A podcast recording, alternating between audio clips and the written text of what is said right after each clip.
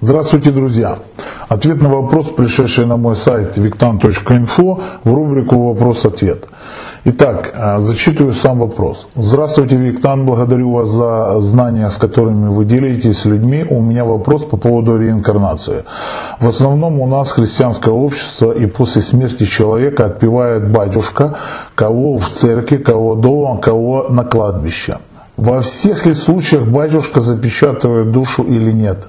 Каким образом все ли идут на реинкарнацию души людей в христианском эгрегоре? Я так понимаю, если душа запечатана, то она не сможет реинкарнировать.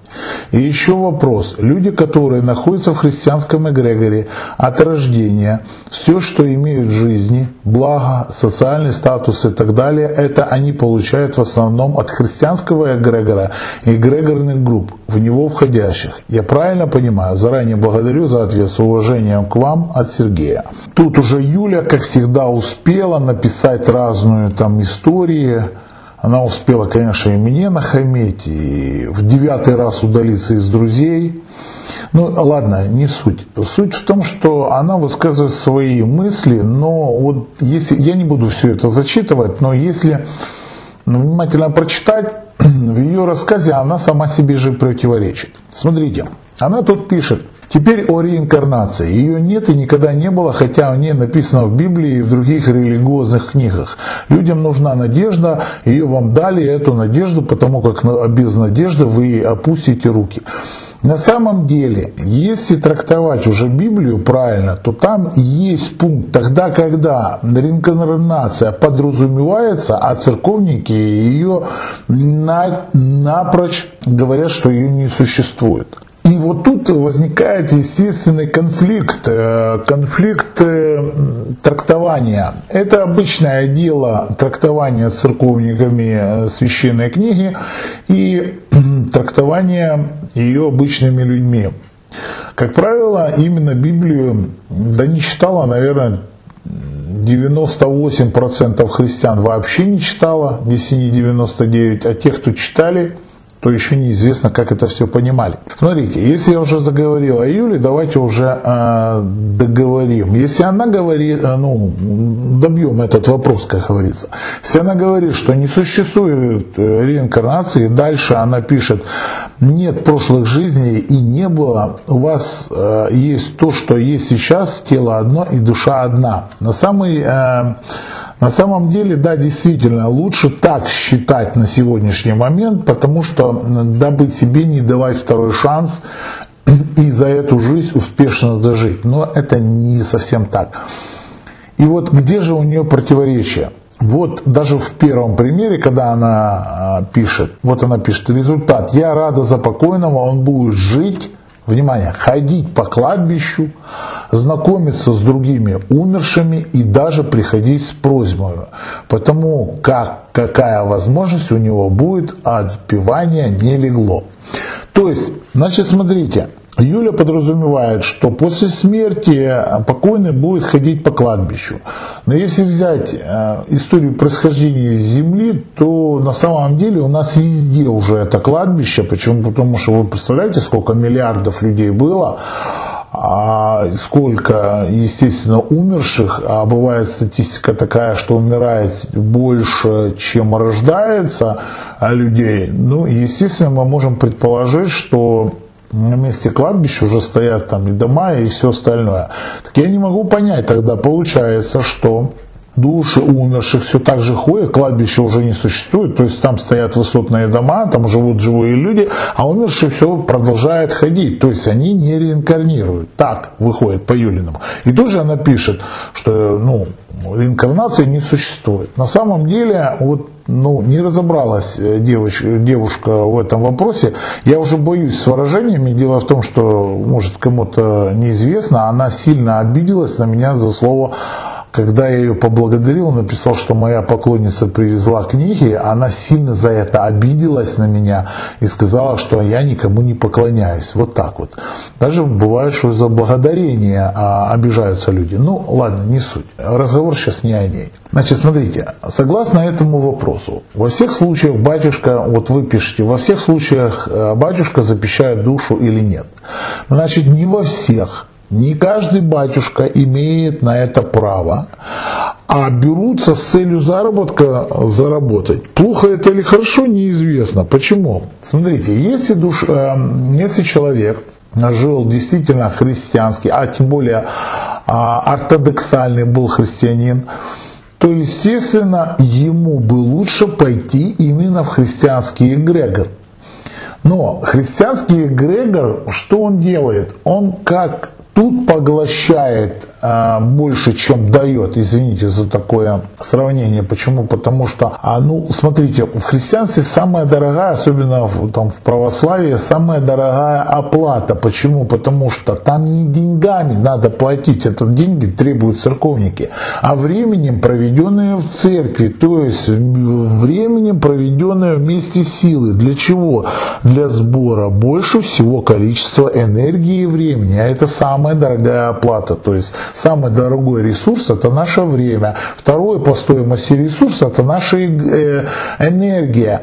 На самом деле люди меркантильные, они думают, что самое дорогое – это материальное. Ничего подобного. Это энергия и время проведенное. Так вот, ортодоксальные христиане – это люди, которые постоянно посещают церковь. Значит, следовательно, они тратят свой ресурс на что? На посещение церкви.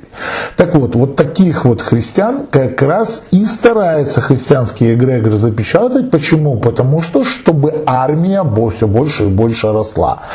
И они запечатают до второго пришествия Спасителя. Теперь смотрите, давайте разберемся. А если второго пришествия вообще не будет? То есть для того, чтобы когда а, будет пришествие второго Спасителя, уже была сформирована большая громадная армия духов. Поймите, смотрите, Святая Троица во имя Отца и Сына Святаго Духа.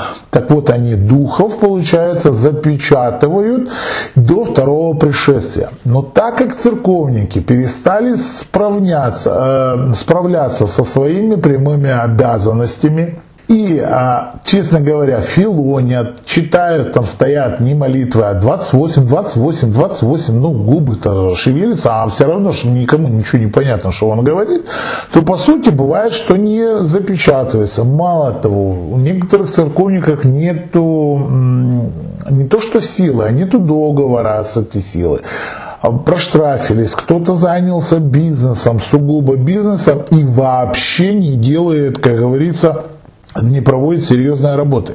Поэтому запечатывают далеко не всегда и не везде. Поэтому есть большая утечка на самом деле с христианского эгрегора. Надеюсь, полностью освещаю, даже более чем. Далее вы спрашиваете, я так понимаю, если душа запечатана, то она не сможет реинкарнировать. Вы правильно понимаете, до второго пришествия ее запечатывают в собственном эгрегоре, если этот человек действительно относился в эту эгрегорную группу и был ортодоксальным, либо при помощи церковника, священника, будем говорить так, хотя да, вот тут в данном случае можно употребить действительно истинного священника. Если он действительно намоленный, то есть имеет силу и договор, то на другую душу тоже он может своей силой запечатать. То есть как бы взять под стражу. Ну, будем говорить уже так. Еще вопрос. Люди, которые находятся в христианском эгрегоре, от рождения, все, что имеют в жизни, благо социальный статус и так далее, это они получают в основном от христианского эгрегора и эгрегорных групп в него входящих. Я правильно понимаю? В принципе, где-то да. Но а, поймите, а, на самом деле даже христианские эгрегоры, допустим, входят в эгрегориальную группу, к примеру, денег. Почему? Потому что деньги это ресурс, на этом завязана вся система живых людей, которые а, находятся на Земле. Почему? Потому что этот ресурс важен, он материален, он э, необходим. Следует понимать, что деньги нужны только живым, Поэтому тогда, когда человек живой, он генерирует энергию не только в христианский эгрегор, но иногда ортодоксальный христиан через христианский эгрегор все равно генерирует энергию э, в эгрегор денег. Но может так быть, что христианский эгрегор получает некий свой пай, скажем так, эм, с эгрегора денег и распределяет эту денежную энергию на своих ну, скажем, подопечных или кормильцев, вот так вот правильно даже сказать кормильцев.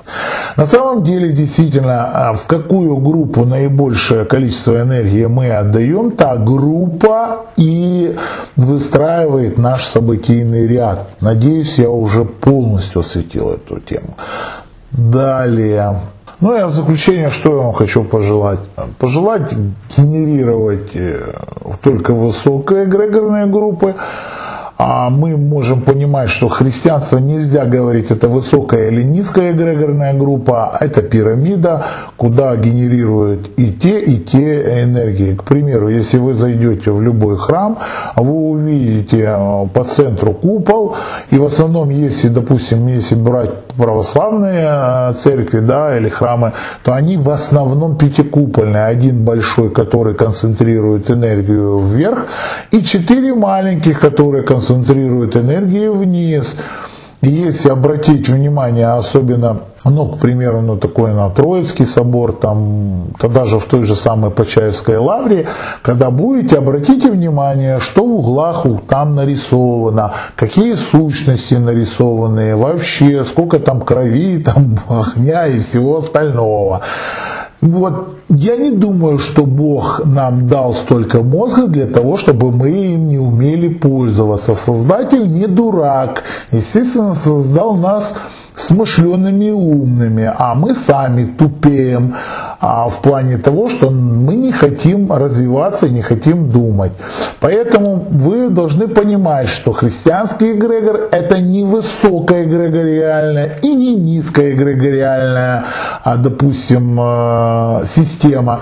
Почему? Потому что всем, все мы знаем, что к примеру, есть церковный бес, а как же так в высокоэгрегориальной, допустим, системе живет бес?